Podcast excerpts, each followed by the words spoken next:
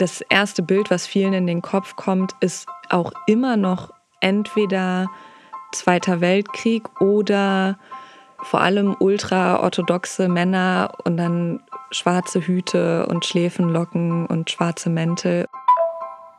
Das ist auch eine Metapher, die ich oft in meinem ähm, jüdischen Bekannten- und Freundinnenkreis irgendwie höre, ist, ich fühle mich in Deutschland wie ein Tier im Zoo.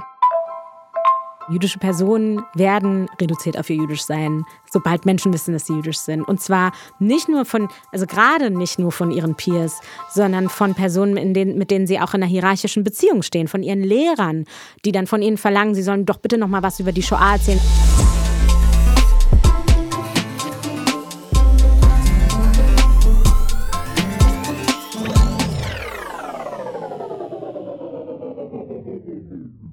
Hey und welcome back zu Say My Name, dem Podcast zu Macht und Empowerment. Ich bin Nile, eure Host. In dieser Folge geht es um jüdische Repräsentation in Deutschland. Darum, wie und von wem über Jüdinnen und Juden gesprochen wird, um Vorstellungen, Vorurteile und Lehrstellen.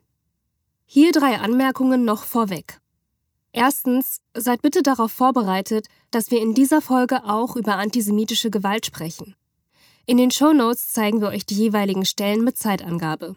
So könnt ihr sie notfalls skippen. Zweitens, wenn wir von Jüdinnen und Juden sprechen, dann meinen wir damit auch jüdische Personen, die sich weder als Mann noch als Frau verstehen. Drittens, und das ist jetzt besonders wichtig, alle Gespräche, die wir im Rahmen dieser Folge geführt haben, wurden vor dem 7. Oktober 2023 aufgezeichnet also vor dem Angriff der Terrororganisation Hamas auf Israel.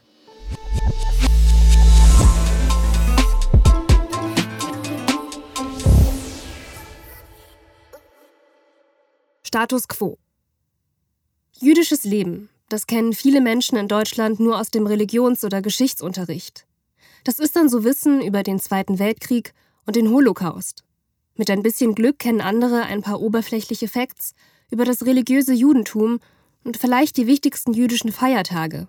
Oder sie erinnern sich an Ausschnitte aus bekannten Filmen und Serien, wie zum Beispiel aus der Miniserie Unorthodox.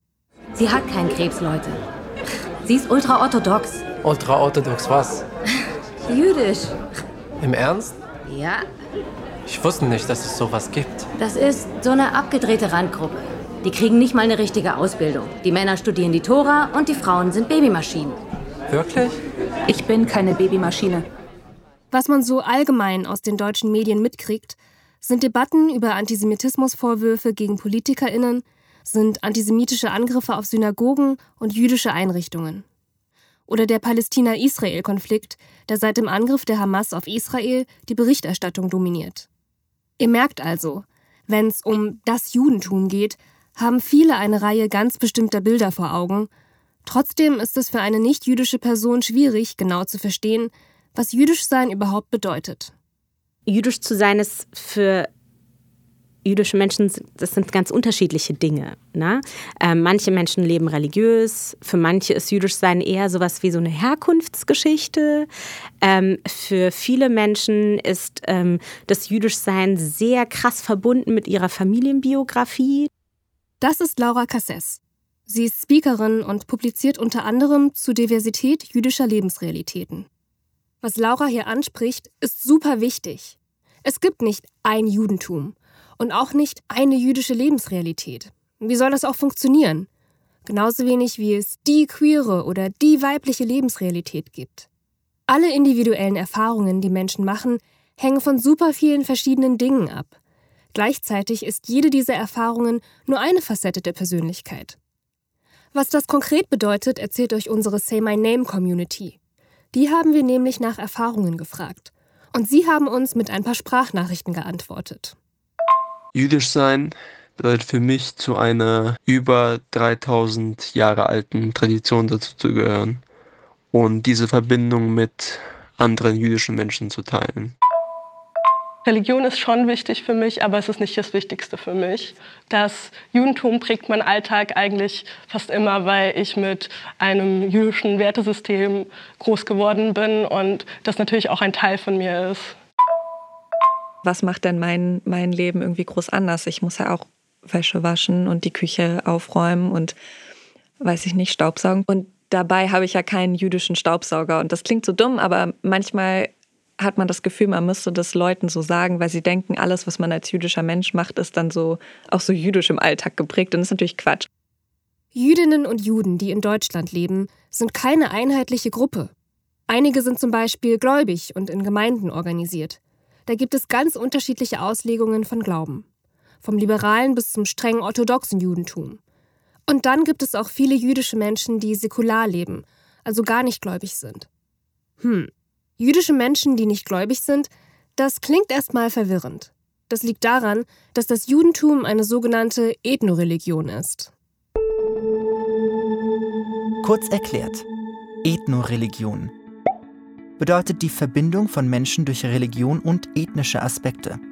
Dadurch entstehen gedachte Gruppen. Das Judentum ist zum Beispiel eine Denk- und Kulturtradition, eine Philosophie, familienbezogene Kulturpraxis und Geschichte. Damit verbunden sind zum Beispiel verschiedene Werte, Bräuche oder Traditionen. Religion kann ein Teil davon sein, muss sie aber nicht. Ich kann also zum Beispiel durch meine Familiengeschichte jüdisch sein, muss das aber nicht zwingend durch eine Religion ausleben. Und weil das Judentum ungefähr 3000 Jahre alt ist, gibt es natürlich mehr Dinge, die zur jüdischen Kultur gehören, als der Glaube. Auch Musik, Essen oder die Sprache prägen die jüdische Kultur. Also es gibt ja eine unglaubliche Bandbreite an Schriftkultur im Judentum. Das ist Rebecca Rogowski.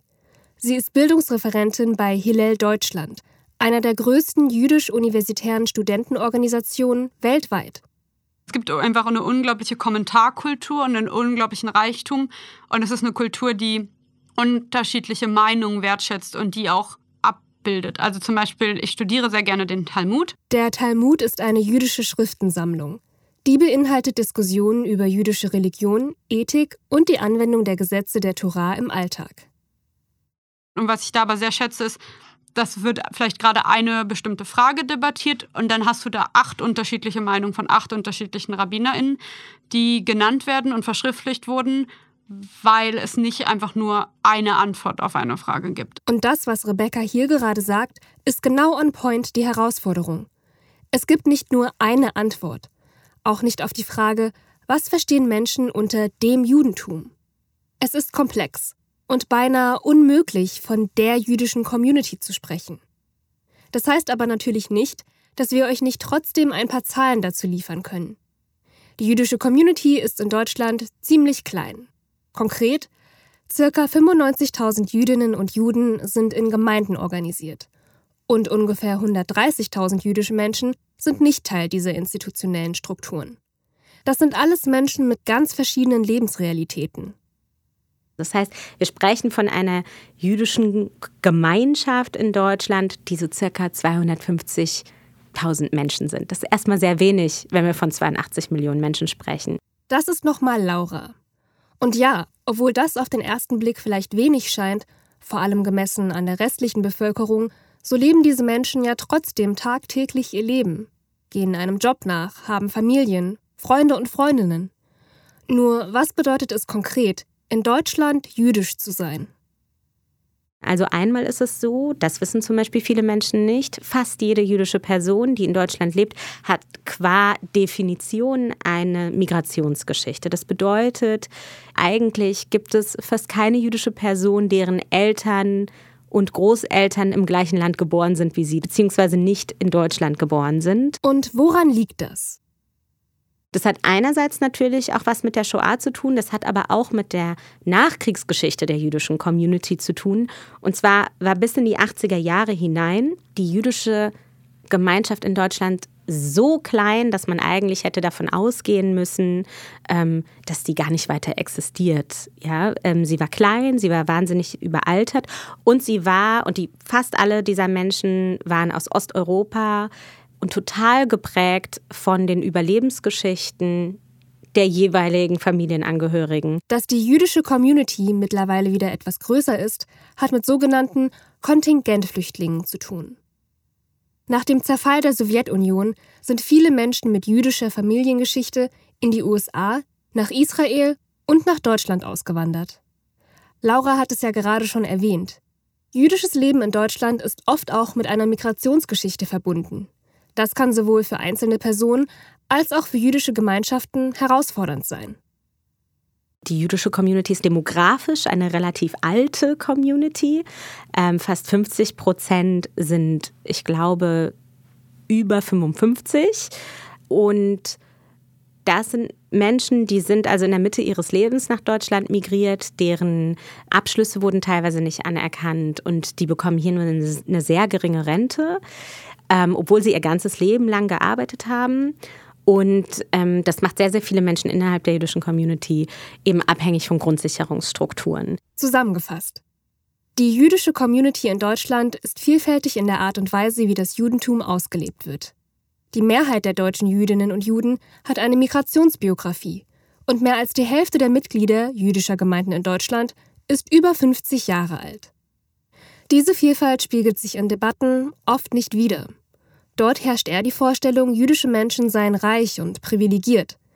Das stammt von antisemitischen Stereotypen, aber dazu später mehr. Tatsache ist, jüdische Stimmen werden oft zu wenig mitgedacht, wenn über Klassismus oder Rassismus gesprochen wird zum Beispiel.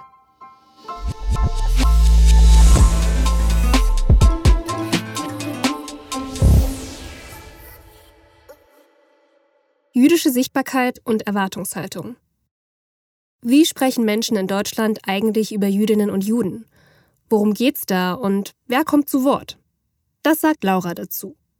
Jüdisches Leben in Deutschland ist deshalb schon so ein absurdes Wort, weil nicht jüdisches Leben das Sichtbarste ist, wenn man durch deutsche Straßen läuft, sondern die Vernichtung jüdischen Lebens ist das Sichtbarste.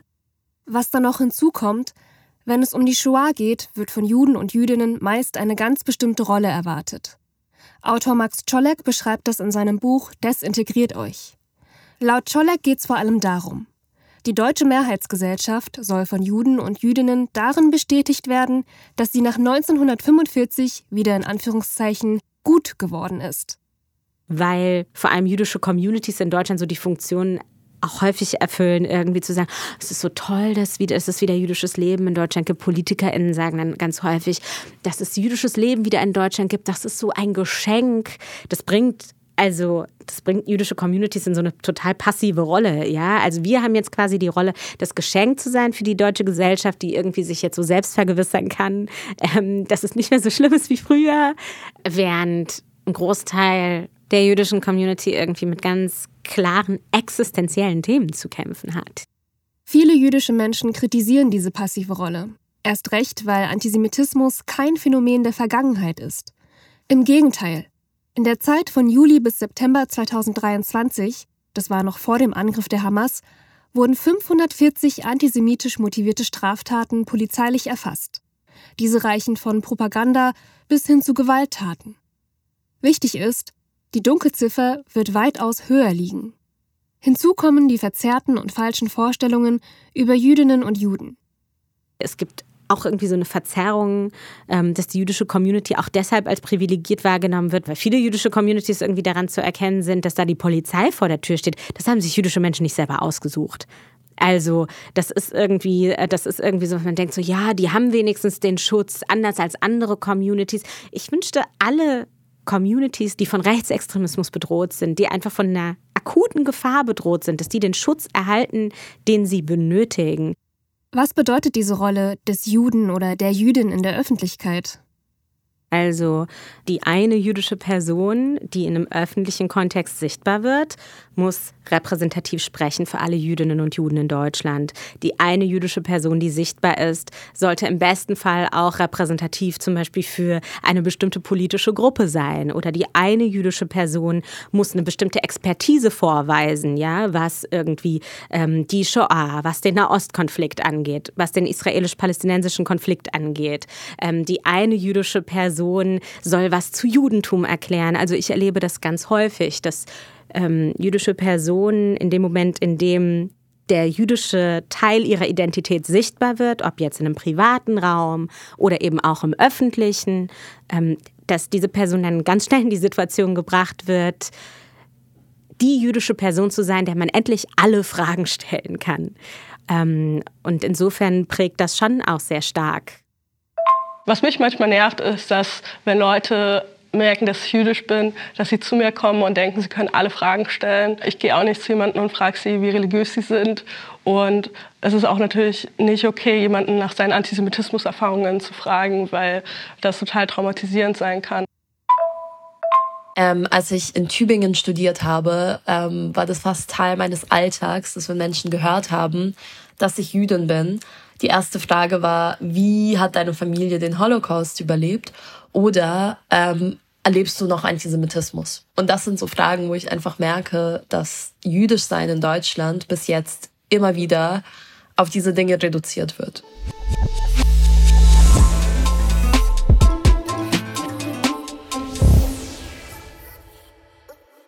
Dominanzkultur. Wenn sich Jüdinnen und Juden öffentlich zu bestimmten Themen äußern, zum Beispiel in den Nachrichten, heben ReporterInnen immer hervor, dass die Befragten jüdisch sind, auch wenn es überhaupt nichts zur Sache tut. Eine Schauspielerin wird nicht einfach so, sondern als jüdische Schauspielerin angekündigt. Das ist alles Teil von Othering. Ihr erinnert euch aus Folge 2? Falls nicht, hört da doch noch mal rein. Solchen Identitätsmarkern begegnen wir immer wieder. Etwa wenn betont wird, dass ein Autor ein schwuler Autor ist oder wenn die muslimische Lehrerin auch immer wieder so vorgestellt wird. Das jüdisch sein oder muslimisch sein so als Identitätsmarker hervorzuheben, kann dazu führen, dass der Rest der Gesellschaft diese Identitäten als abweichend wahrnimmt. Das zeigt, wie stark eine Dominanzkultur unser Denken und unsere Wahrnehmung beeinflusst. Kurz erklärt, Dominanzkultur beschreibt das System von Hierarchien, Herrschaft und Macht durch Zusammenwirken von zum Beispiel rassistischen, sexistischen und klassistischen Herrschaftsformen. So wird unsere Lebensweise und das Bild von anderen von übergeordneten und untergeordneten Kategorien geprägt, die sozial geschaffen werden. Die dominante Gruppe, die immer wieder neu ausgehandelt wird, besitzt mehr gesellschaftliche Macht und prägt damit Kultur, Wirtschaft und das tägliche Zusammenleben. Dominanzkultur zeigt sich also in verschiedenen Herrschaftsformen. Nur was bedeutet das jetzt für Jüdinnen und Juden, die sich an das jüdische Religionsgesetz halten oder einfach nur jüdische Bräuche wahrnehmen? Wenn halt Veranstaltungen, sei es zum Beispiel im aktivistischen Kontext, auf Freitagabend gelegt werden oder irgendwie auf Samstag, ähm, davon werden halt zum Teil dann jüdische Organisationen dadurch ausgeschlossen, ähm, weil sie an diesen Tagen keine Veranstaltungen stattfinden lassen, weil eben Freitagabend bis Samstagabend Schabbat ist, äh, der jüdische Ruhetag. Jetzt zum Beispiel fange ich ein Masterstudium an und eine Reihe von Seminaren, die ich belegen muss irgendwann, fallen im, sind immer samstags. Und wenn man fragt, ob man es auf einen Sonntag legen könnte, sind die Reaktionen darauf halt sehr interessant. Also es ist nicht so ein Verständnis oder der Wille da darüber nachzudenken. Aber der Sonntag ist halt der heilige Tag der Christinnen. Das ist wieder Bildungsreferentin Rebecca Rogowski. Ihr sehr persönliches Beispiel macht klar, unser Zusammenleben ist in vielen Aspekten christlich geprägt. Das liegt an der sogenannten christlichen Leitkultur. Was das bedeutet? Wenn ihr selbst christlich seid oder christlich sozialisiert seid, werdet ihr es vielleicht weniger stark bemerkt haben. Wer in eine gesellschaftliche Norm passt, merkt diese Norm in der Regel nicht. Selbst wenn Leute wissen schon, dass du jüdisch bist und ähm, dir dann trotzdem einfach so zu Ostern und zu Weihnachten immer noch gratulieren. Denke ich halt so, ja, Leute, nicht jeder lebt euer Leben. Also einfach diese, diese Weigerung, darüber nachzudenken, dass andere Menschen eine andere Lebensrealität haben als man selber und dies nicht schlechter oder besser, sondern die existiert einfach. Man merkt es vor allem an den Feiertagen, die sich ja sehr stark so durch das Kalenderjahr irgendwie ziehen und überall bemerkbar sind in einem Jahr habe ich mal versucht, irgendwie sechseckige Sterne zu kaufen. Und ich war in allen Läden, also alle, die dir so einfallen zu Deko. Gibt es nicht. Es gibt nur fünfeckige Sterne. Und ich dachte, wie kann das denn sein? Diese sechseckigen Sterne sind übrigens an den Davidstern angelehnt, eines der bekanntesten Symbole des Judentums. Diese christliche Prägung, von der hier gerade die Rede ist, zeigt sich aber nicht nur an Feiertagen. Auch auf politischer Ebene können wir diese christliche Dominanz erkennen. Denk mal an die Kirchensteuer oder an PolitikerInnen, die von christlichen Werten sprechen. Oder natürlich ans Bildungssystem, an die medial immer wieder aufgeheizte Debatte, ob Lehrerinnen im Unterricht Kopftuch tragen dürfen. Ein Kreuz in bayerischen Klassenzimmern aber voll normal. Wenn es um den Islam geht, sind diese Diskussionen immer negativ aufgeladen. Das hat mit antimuslimischem Rassismus zu tun. Darüber haben wir ausführlich in Folge 2 gesprochen. Wenn es aber ums Judentum geht, sieht die Sache anders aus. Dann wird gerne betont, dass unsere Gesellschaft ja von einer christlich-jüdischen Leitkultur geprägt sei.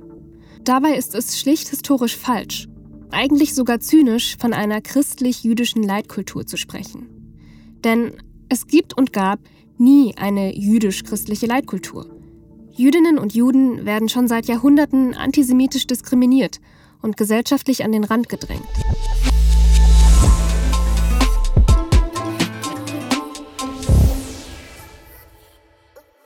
Antisemitismus. Wir haben darüber gesprochen, in welche Rolle jüdische Menschen in Deutschland gedrängt werden und warum das problematisch ist. Wir haben erfahren, was eine Dominanzkultur ist, wie christlich geprägt sie für uns hier ist und welche ganz alltäglichen Auswirkungen diese Dominanzkultur auf Jüdinnen und Juden hat. Dabei haben wir noch gar nicht richtig über Diskriminierung gesprochen. Und das ist auch ziemlich schwierig. Sobald es nämlich um Diskriminierung jüdischer Personen geht, geht es vorrangig um Antisemitismus. Und das ist super wichtig. Einziges Problem daran? Aufgrund ihrer Migrationsbiografie, weil sie eben nicht herkunftsdeutsch eingelesen werden, ähm, sind die meisten jüdischen Menschen beispielsweise auch von Alltagsrassismus betroffen. Da reden wir noch gar nicht über Antisemitismus. Antisemitismus ist auch nicht das gleiche wie Rassismus. Aber sie sind eben auch aufgrund dieser Herkunftsbiografie von Rassismus betroffen, noch bevor sie überhaupt preisgegeben haben, dass sie jüdisch sind. Dass jüdische Menschen neben Antisemitismus auch häufig Rassismus erleben, ist nicht allen Leuten klar. Und das liegt unter anderem daran, dass der Alltag von Jüdinnen und Juden nur verzerrt wahrgenommen wird. Und dass man in dieser Gesellschaft Antisemitismus häufig nur abstrakt thematisiert oder in die Vergangenheit schiebt. Daher fangen wir mal weiter vorne an. Was ist Antisemitismus eigentlich so ganz genau? Kurz erklärt. Antisemitismus zeigt sich in Form von Vorurteilen, als Feindschaft bis hin zu Hass gegenüber Jüdinnen und Juden und allem, was mit dem Judentum verbunden ist. Antisemitismus offenbart sich deshalb auf verschiedene Weisen, von offener Feindseligkeit wie Hassrede, körperlicher Gewalt oder politischer Verfolgung bis hin zu subtileren Formen der Diskriminierung, zum Beispiel durch Stereotype. Historisch waren Jüdinnen und Juden in allen Epochen Vertreibung sowie Pogromen ausgesetzt. Während des Holocaust in Deutschland wurden sechs Millionen jüdische Menschen systematisch ermordet. Erstmal ist es total wichtig zu verstehen, dass Antisemitismus Jüdinnen und Juden betrifft. Aber mehr noch. Er richtet sich gegen alles, was als jüdisch oder im Zusammenhang mit dem Judentum gedacht oder besser gesagt fantasiert wird. Wichtig ist außerdem, dass diese Fantasien, die dem Antisemitismus zugrunde liegen, dazu beitragen, dass Jüdinnen und Juden als übermächtig dargestellt werden. Als diejenigen, die die Regeln machen und alles auf der Welt kontrollieren. Diese Machtzuschreibung ist super trügerisch und eng mit dem Glauben an Verschwörungen verbunden. Außerdem spielen hier auch viele negative Stereotype eine Rolle. Juden und Jüdinnen werden charakterlich oder moralisch abgewertet. Das heißt, Antisemitinnen stellen Jüdinnen und Juden auch als stark dar, nur eben auf eine Weise, die ihnen schadet und falsche Vorstellungen festigt. Wer antisemitisch denkt und handelt, setzt Jüdinnen und Juden aber auch in andere Form herab. Und das ist dann wohl am ehesten mit Rassismus vergleichbar. Gemessen an der wie auch immer festgelegten Norm gelten Jüdinnen und Juden dann als weniger. Weniger stark, weniger hübsch, weniger dies, weniger das. Und das ist schon seit Jahrhunderten so. Deswegen sind antisemitische Weltbilder auch international verbreitet. Dabei sind diese Bilder oftmals nicht offen sichtbar, sondern verdeckt, abstrakt. Relativ aktuelles Beispiel. Dem Harry Potter-Spiel Hogwarts Legacy wurde vorgeworfen, mit der Darstellung der Kobolde antisemitische Stereotype zu bedienen. Die Kobolde sind die Feinde, geldgierig, bösartig, hakennasig. Alte antisemitische Stereotype, die so auch für Propaganda gegen Jüdinnen und Juden zur NS-Zeit genutzt wurden. Die Spielemacher verweisen auf die Buchvorlage. Aber selbst die Bücher beziehen sich auf existierende Vorstellungen, die über Jahrhunderte gewachsen sind. So haben zum Beispiel die Gebrüder Grimm, also die deutschen Märchenheroes, viele dieser Bilder vor Jahrhunderten mitgeprägt. Antisemitismus hat eine jahrhundertealte Geschichte. Wenn ihr mehr darüber erfahren wollt, findet ihr in unseren Show Notes einen Link zur Geschichte des Antisemitismus. Und weil diese Art der Diskriminierung so lange schon existiert, findet man sie überall. Ich sage das immer wieder, dass es keinen gesellschaftlichen Raum gibt, der frei von Antisemitismus ist. Und damit meine ich auch, dass es auch kein gesellschaftliches Milieu gibt. Also es ist nicht immer eine Frage von Bildung, ob Antisemitismus in einem Raum reproduziert wird. Ich habe zum Beispiel auch antisemitische Erfahrungen an der Uni gemacht und zwar nicht von meinen Peers, sondern von Dozierenden. Und dieser Alltagsantisemitismus ist häufig so latent und zeigt sich auch in so vielen unterschiedlichen Ausprägungsformen. Das liegt auch daran, dass Leute Antisemitismus oft unterschwellig und teilweise unbewusst weitertragen. Durch bestimmte Wörter wie Mauschelei zum Beispiel. Das hört oder liest man in Medien immer wieder als Begriff für Korruption, unzulässige Absprachen oder halblegale Geschäfte. Im Spätmittelalter war Mauschel ein Spottname für den Juden, abgeleitet vom jüdischen Vornamen Moses. Eine echte Red Flag also. Oder nehmen wir mal die ganzen Verschwörungsmythen, die während der Covid-Pandemie verschiedene antisemitische Tropes wieder verbreitet haben. Die angebliche Weltverschwörung durch irgendeine Elite, die leicht als die vermeintlich jüdische Übermacht zu entziffern war. Alles nachweislich falsch und widerlegbar und leider extrem gefährlich. Gerade auf der Straße und im Alltag wird deutlich, wie krass verbreitet antisemitische Einstellungen sind. Zum Beispiel, wenn du Jude auf Schulhöfen als Beleidigung gilt. Oder wenn jüdische Restaurants beschmiert werden. Oder wenn Personen beleidigt, beschimpft oder angegriffen werden, weil sie zum Beispiel eine Kippa oder eine Kette mit Davidstern-Anhänger tragen.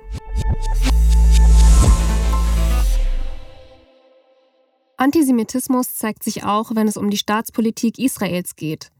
Von deutschen Jüdinnen und Juden wird zum Beispiel erwartet, dass sie Rede und Antwort stehen, sobald es um die israelische Politik geht. Rebecca Rogowski hat auch solche Erfahrungen gemacht.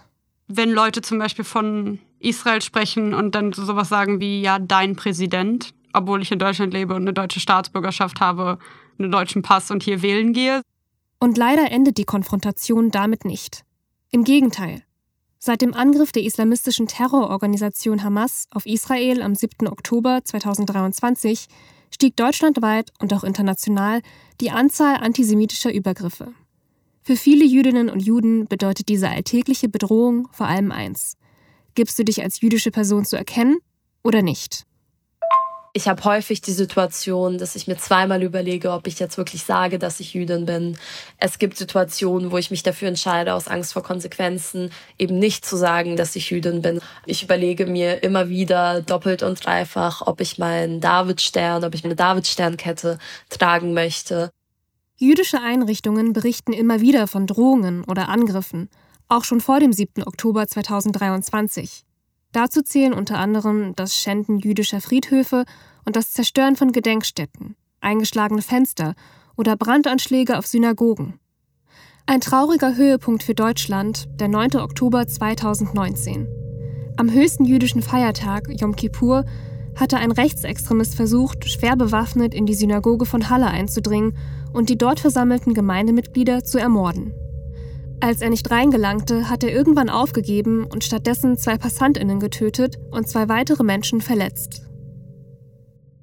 Was mich am meisten trifft, ist, glaube ich, immer dieses irgendwas Antisemitisches passiert. Irgendjemand sagt irgendwas Antisemitisches und dann wird es relativiert. Also wir hatten das auch nach dem Anschlag von Halle, wo dann auf einmal alle davon zum Beispiel gesprochen haben, dass es ein Angriff auf uns alle ist. Aber es ist kein Angriff gegen uns alle. Und diese Verweigerung, die eigenen Privilegien anzuerkennen und zu sagen, okay, davon bin ich jetzt einfach mal persönlich nicht betroffen in dem Sinne von, dass es eine Gefahr für mich ist. Was Rebecca hier beschreibt, passiert echt häufig. Menschen, die nicht von einer bestimmten Diskriminierung betroffen sind, solidarisieren sich zwar irgendwie schnell, aber oft sind das nur Lippenbekenntnisse. Plötzlich wird ein Angriff auf eine jüdische Gemeinde als ein Angriff auf die ganze deutsche Gesellschaft dargestellt. Dabei haben viele Menschen keinen blassen Schimmer davon, wie es sich anfühlt, tatsächlich und andauernd bedrohlichen Situationen ausgesetzt zu sein. Und die Gewalt, die tagtäglich stattfindet, wird dabei auch übersehen. Dabei sollten wir uns wesentlich stärker mit dem gesellschaftlichen Antisemitismus auseinandersetzen. statt ihn dadurch zu verharmlosen, indem wir sagen, ja, ihr seid ja nicht alleine, wir sind alle von dieser Gewalt betroffen. Weil, surprise, das sind wir nicht. Der Vorwurf des Antisemitismus, der wiegt in Deutschland natürlich super schwer. Weil wer will denn in Deutschland heute noch Antisemit sein? Ja? Nach der Zeit des Nationalsozialismus. Und gleichzeitig ist es aber so, dass man sagt, naja, es ist natürlich total einfach zu sagen, Antisemitismus ist ein importiertes Problem. Das stimmt einfach nicht. Was Laura hier anspricht, die Erzählung des importierten Antisemitismus. Also dass quasi nicht die Mehrheitsgesellschaft selbst antisemitisch ist, sondern dass das Problem vor allem von Zugewanderten und Musliminnen kommt.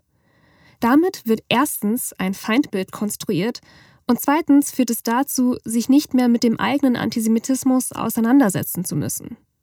Politikwissenschaftler, Rassismusforscher und Autor Osan Zakaria Keskinkelic, ihr kennt ihn schon aus unserer Folge 2, hat diese Verschiebung nochmal auf den Punkt gebracht. Das Interessante ist ja, dass der antimuslimische Rassismus zu einem Instrument geworden ist, äh, um einen neuen deutschen Patriotismus leben zu können, der darauf beruht, dass man Muslime und Musliminnen zu den eigentlichen und ultimativen Tätern konstruieren kann und dadurch jegliche Verantwortung abweisen kann. Antisemitismus gibt es wirklich in jedem Teil der Gesellschaft. Unter Linken, in der gesellschaftlichen Mitte, von rechts. Und wenn wir uns gravierende antisemitische Verbrechen und Gewalttaten anschauen, wie den Anschlag in Halle, dann finden wir in der Regel vor allem Täterinnen mit rechtsextremer Ideologie, die oft sogar auf ein weit verzweigtes rechtes Netzwerk zurückgreifen können.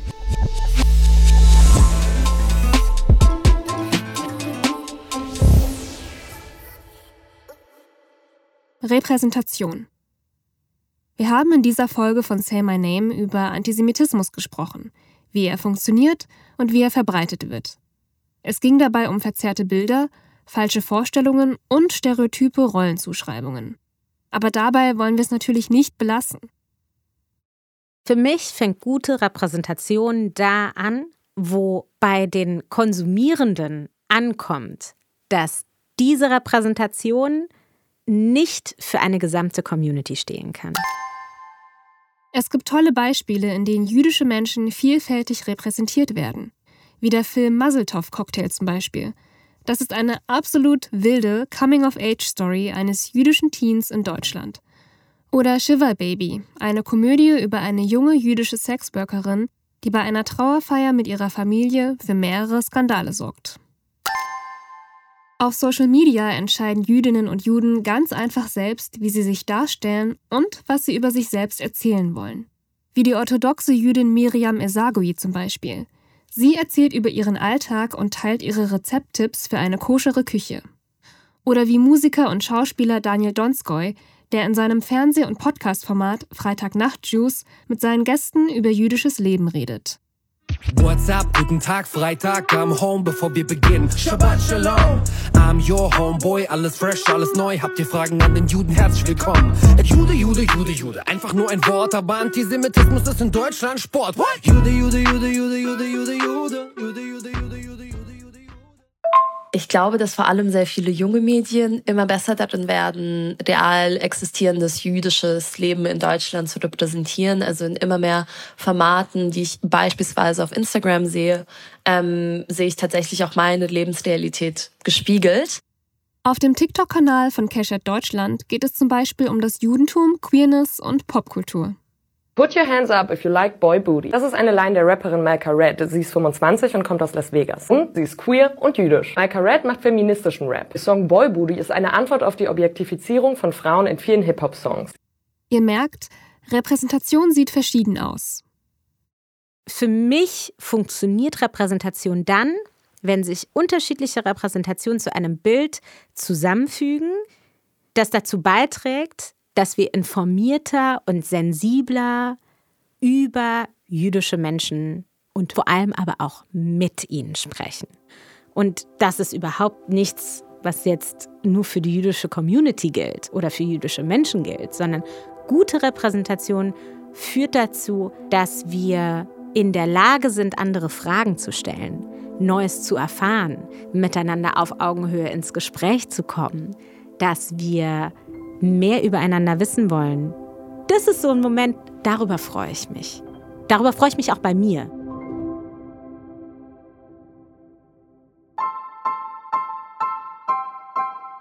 Wir sind an dieser Stelle am Ende der Folge angekommen. Danke euch fürs Zuhören. Das war Say My Name. Ich bin Nile und für diese Folge haben wir mit Laura Kasses, Rebecca Rogowski und Osan Zakaria Kaskinkelic gesprochen. In der nächsten Episode beschäftigen wir uns mit Queerfeindlichkeit, Rainbowwashing und was es mit Safer Spaces auf sich hat. Lasst uns abschließend gerne eine Bewertung da und vergesst nicht, uns zu abonnieren. Bis zum nächsten Mal.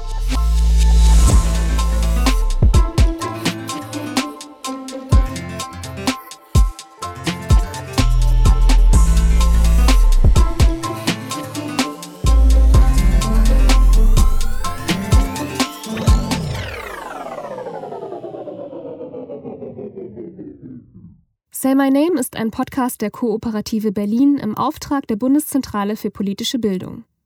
Moderation Nile. Redaktionsleitung Katharina Kunert.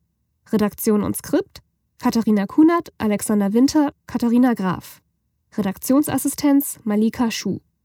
Inhaltliche Beratung Tobias Fernholz, Lea van der Pütten und Lisa Santos. Produktion Feli Zernack, Hanna Kappes. Sounddesign Joscha Grunewald. Aufnahme und Postproduktion Studio Mitdank. Grafik Isabel Selwert. Wir bedanken uns herzlich bei allen mitwirkenden Protagonistinnen und Expertinnen.